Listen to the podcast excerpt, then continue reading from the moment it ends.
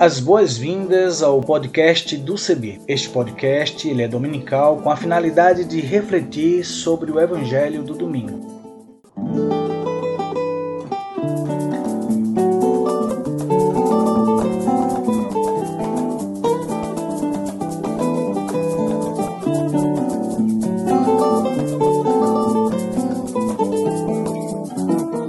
Oi, tudo bem? Espero que sim. Quero convidar você a aderir à hashtag para todos verem. Vamos nessa? Vamos juntos? Eu sou Isaías Torquato. Aderindo à hashtag para todos verem, deixa eu fazer minha descrição. Sou pardo, cabelo crespo, uso barba e uso também óculos. E vou estar com vocês apresentando outras pessoas que farão as narrativas das reflexões bíblicas e também lendo os textos bíblicos produzidos para nossa reflexão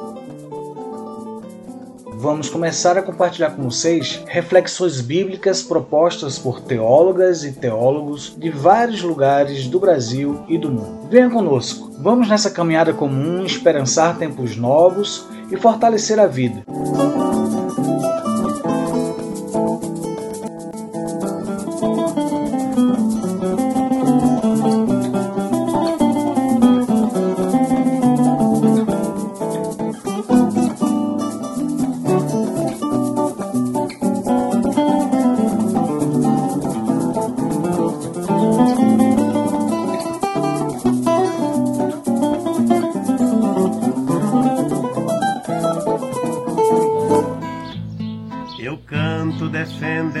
Árvore, belo ornamento da mãe natureza. Lamento nosso cerrado, todo destruído, choro de tristeza. Quem chora assim como eu é a passarada sem poder chocar. Não pode fazer serenata, não cantar pra noite, trazer o ar. Sou Antônio Baiano, sou de origem negra, tenho a pele morena, mais para escuro, o cabelo crespo, já um pouco grisalho. E gosto de carregar sempre um sorriso nos lábios, porque a gente precisa sorrir, porque já choramos demais. Agora é hora de se alegrar.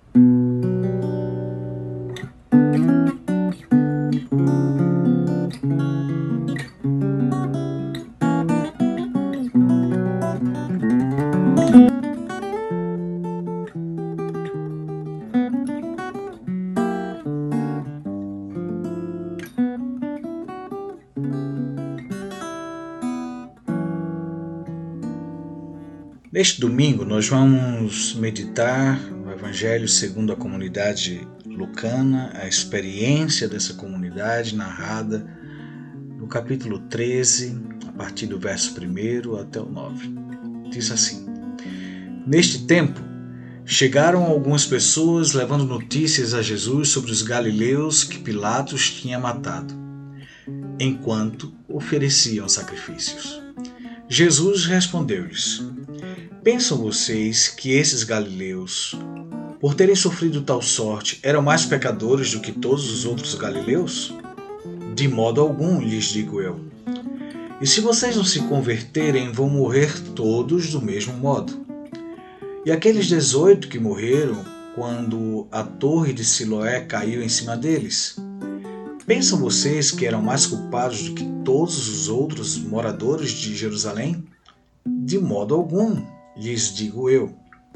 E se vocês não se converterem, vão morrer todos do mesmo modo. Então Jesus contou esta parábola. Certo homem tinha uma figueira plantada no meio da vinha. Foi até ela procurar figos e não encontrou. Então disse ao agricultor: Olhe, hoje faz três anos que venho buscar figos nesta figueira e não encontro nada. Corte-a ela só fica esgotando a terra. Mas o agricultor respondeu: Senhor, deixa a figueira ainda este ano, vou cavar em volta dela e pôr adubo. Quem sabe no futuro ela dará fruto. Se não der, então a cortarás.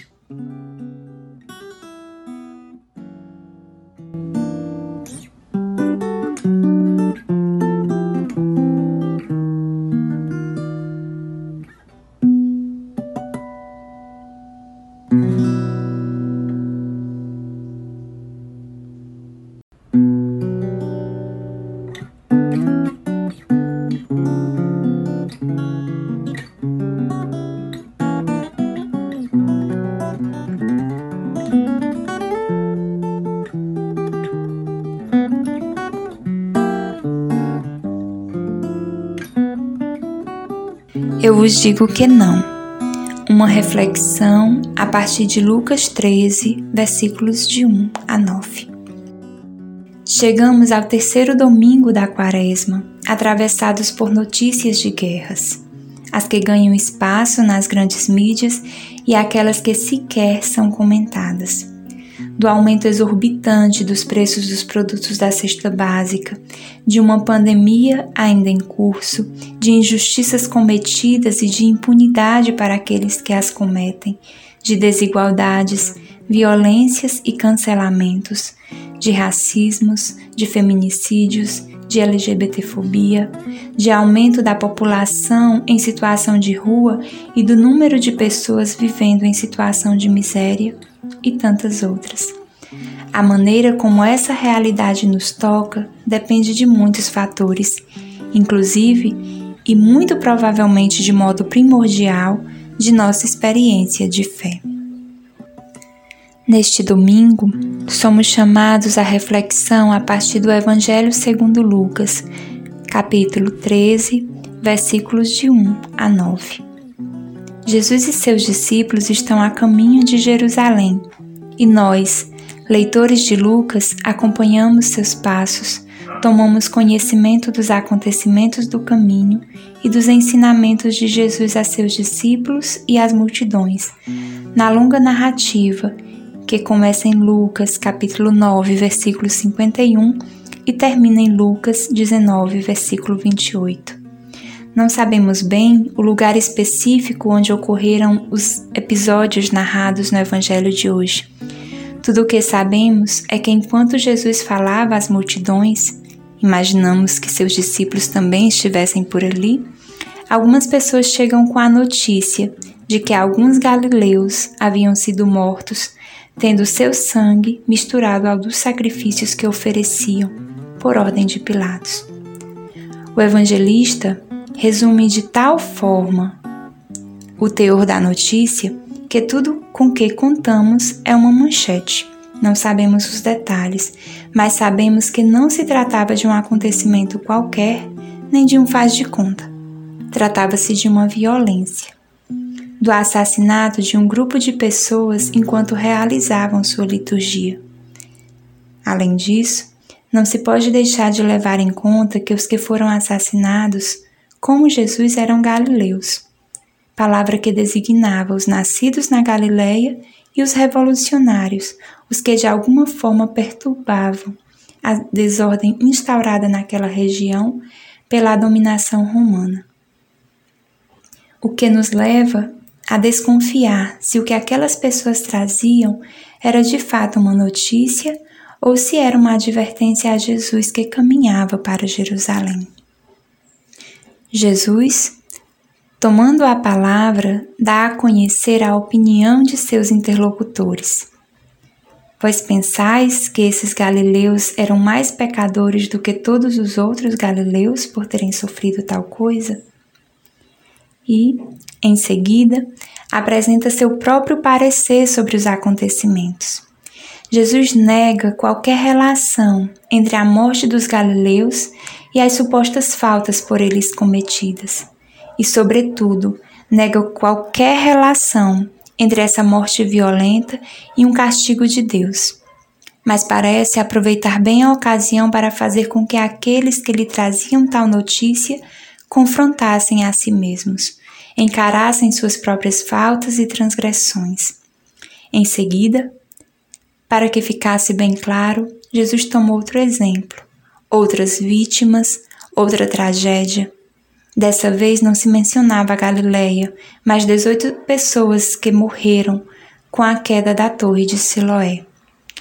Uma vez mais, Jesus nega que sua morte seria uma punição e convida seus interlocutores ao arrependimento. Portanto, a primeira parte do Evangelho de hoje pode ser pensada a partir da seguinte estrutura: um incidente expõe um problema, uma questão a ser pensada, refletida e até desconstruída. E é seguido de um dito de Jesus, um ensinamento que ajuda nessa reflexão. A segunda parte do evangelho deste domingo consiste em uma parábola sobre uma figueira que não frutificava, considerada pelo dono da vinha como uma tremenda perda de espaço, já que por três anos seguidos o homem não encontrava nela fruto algum e por isso ordena que seja cortada. Surpreendentemente, o vinhateiro insiste com o dono da vinha. Pede que ele dê mais um tempo para que possa fazer pela figueira tudo quanto estiver ao seu alcance, a fim de que esta venha a dar frutos. Na parábola, as atitudes dos dois personagens são postas lado a lado: a do proprietário, que nos parece incisiva e definitiva, e a do empregado, que evoca uma ideia de paciência, condescendência, que está munida de interesse, esforços e autoimplicação. A imagem do vinhateiro que parece mais interessado e misericordioso do que o dono da vinha contém uma peculiaridade e uma extravagância curiosa.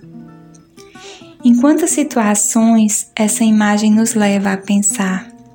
Em que situações essa imagem poderia nos ajudar a ponderar melhor sobre os acontecimentos antes de agir movidos pelo impulso ou guiados por crenças que abraçamos sem a devida reflexão? Ao final, não se sabe o desfecho do relato. Cabe, portanto, ao leitor a decisão sobre o que fazer a partir daquele ensinamento. A parábola é um poderoso meio de chamada à reflexão e ao questionamento. Ao que me parece, o Evangelho de hoje não tem uma resposta fácil e imediata. É um convite a uma revisão de vida, como é todo este tempo quaresmal. É um convite ao diálogo com a vida. É uma provocação a que nos deixemos interpelar pelos acontecimentos a que sejamos capazes de questionar nossas certezas. Será que somos capazes de questionar ou deixar questionar nossas próprias ideias, nossa mentalidade, as crenças que nos foram transmitidas e que repetimos irrefletidamente? Será que somos capazes de dizer como Jesus, eu vos digo que não, diante de discursos que legitimam catástrofes e violências como castigo ou vontade de Deus? Será que somos capazes de enfrentar as perguntas que a vida nos coloca e de respondê-las a partir da palavra de Deus, pronunciada na vida de Jesus e em nossos corpos e experiências? A resposta, o desfecho, está com cada um de nós.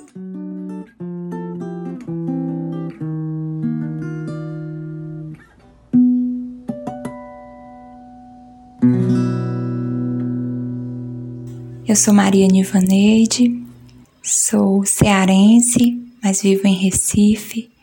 Sou uma mulher branca, casada com Quino. Sou estudante de teologia, né, há muito tempo e sou do CEBI. E é uma alegria refletir com vocês sobre o evangelho deste domingo. Um grande abraço.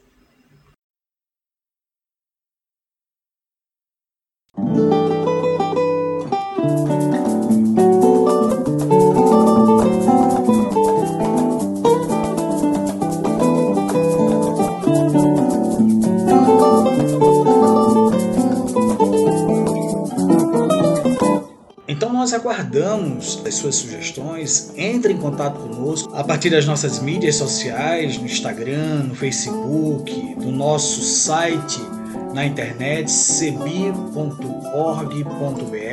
E se você também desejar entrar em contato conosco, você pode fazer pelos números 51 3568 2560 e pelo WhatsApp 51 997 34 4518 e pelo e-mail comunicação@cebi.org.br. E também utilizando a hashtag podcastcebi 2021 ou podcast do Cebi. Até o nosso próximo encontro e espero vocês. E muita saúde pra gente, muita harmonia, muita paz e até breve.